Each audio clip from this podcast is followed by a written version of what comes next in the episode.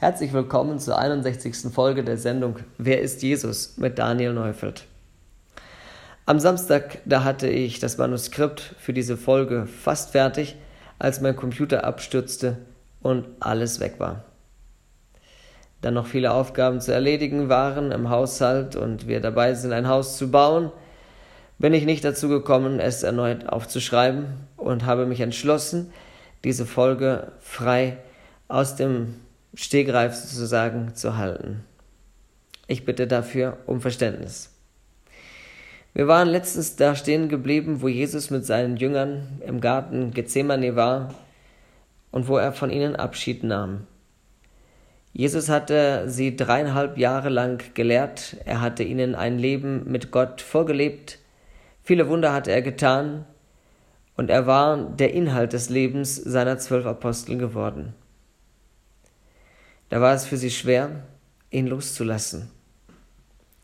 Und Jesus merkte das, denn hier im 16. Kapitel, Vers 5 und 6 heißt es folgendermaßen, Nun aber gehe ich hin zu dem, der mich gesandt hat, und niemand unter euch fragt mich, wo gehst du hin?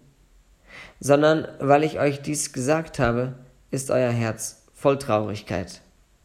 Das konnte Jesus in dieser Lage auch gut nachvollziehen.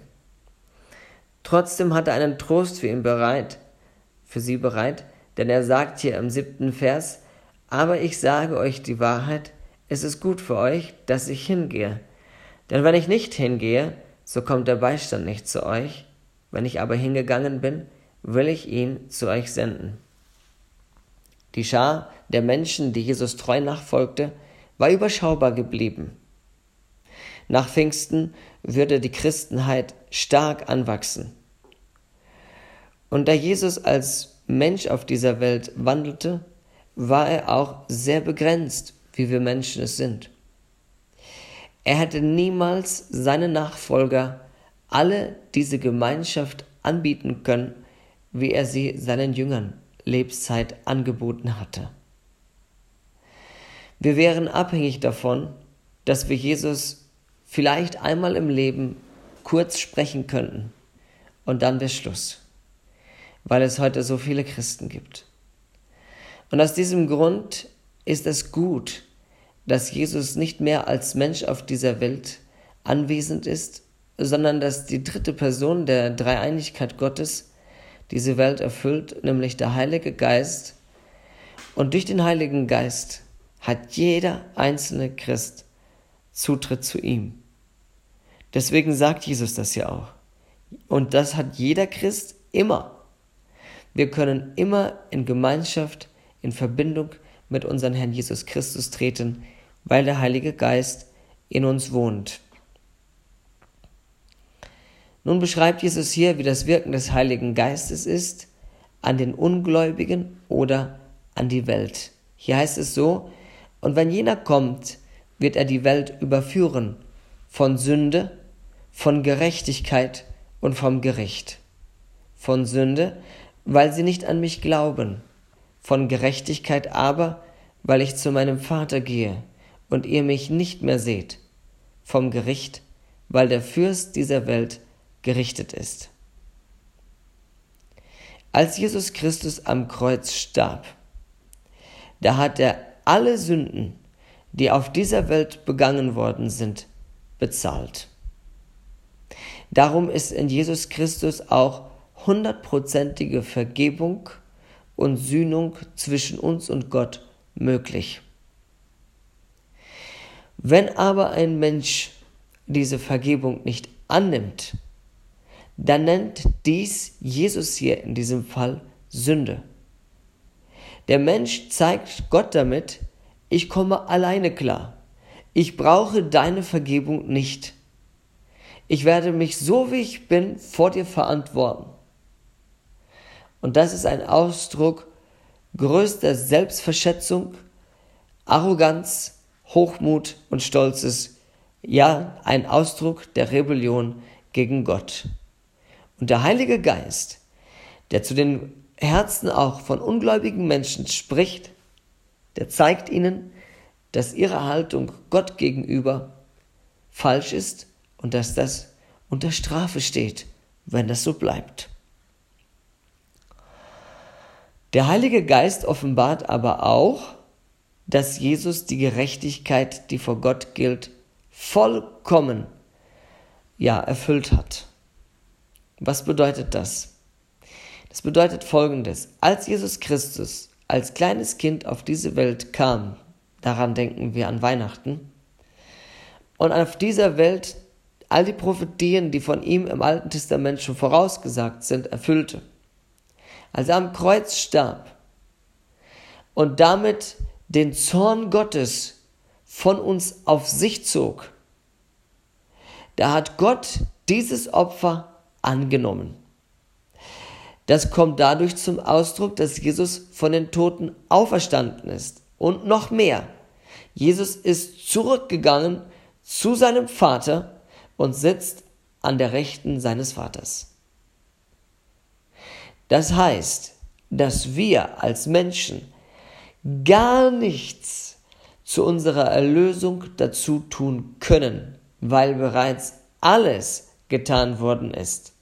Und auch das offenbart der Heilige Geist einen Menschen, der noch in der Finsternis ist. Als drittes sehen wir hier, dass der Heilige Geist vom Gericht der Welt die Augen öffnet. Welches Gericht? Hier steht vom Gericht, weil der Fürst dieser Welt gerichtet ist. Das heißt, dass der Teufel, der hier mit Fürst dieser Welt gemeint ist, kein Anrecht mehr auf einen Menschen hat. Solange die Sünde nicht bezahlt war, konnte er diesen Menschen vor Gott mit Recht anklagen. Und er konnte mit Recht auch eine Verurteilung des Menschen einfordern. Jetzt geht das nicht mehr. Und weil das nicht mehr geht, hat Gott den Teufel zum Schweigen gebracht. Er darf uns nicht mehr anklagen, das ist vorbei. So braucht niemand zurückzuschrecken, wenn Jesus ihn ruft. Jeder kann zu ihm kommen, weil der Teufel keine Macht mehr über ihn hat. Jesus sagt hier weiter, noch vieles hätte ich zu euch, euch zu sagen, aber ihr könnt es jetzt nicht ertragen.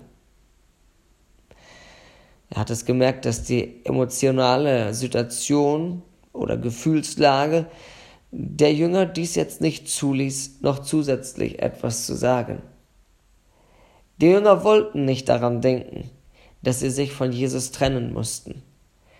Und die Verheißung des Heiligen Geistes stimmte sie hier in diesem Augenblick auch nicht froher. Trotzdem muss er ihnen noch etwas sagen, das jetzt nicht die Welt angeht, sondern seine Nachfolger. Wenn aber jener kommt, der Geist der Wahrheit, so wird er euch in die ganze Wahrheit leiten. Denn er wird nicht aus sich selbst reden, sondern was er hören wird, das wird er reden. Und was zukünftig ist, wird er euch verkündigen. Bis jetzt konnten die Jünger Jesus einfach nachfolgen. Er ging ihnen voraus und sie gingen nach.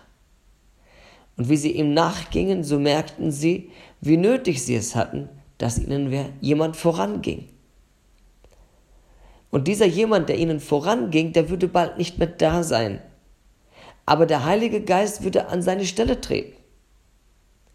Genauso wie die Wolken bzw. Feuersäule die Kinder Israels durch die Wüste leitete und genauso wie Jesus seine Jünger durchs Leben leitete, so wird der Heilige Geist jeden Menschen, der sein Herz zur Wohnung des Heiligen Geistes gemacht hat, auch führen und leiten in aller Wahrheit. Weiter, er wird mich verherrlichen, steht hier, denn von dem meinen wird er nehmen und euch verkündigen. Alles, was der Vater hat, ist mein.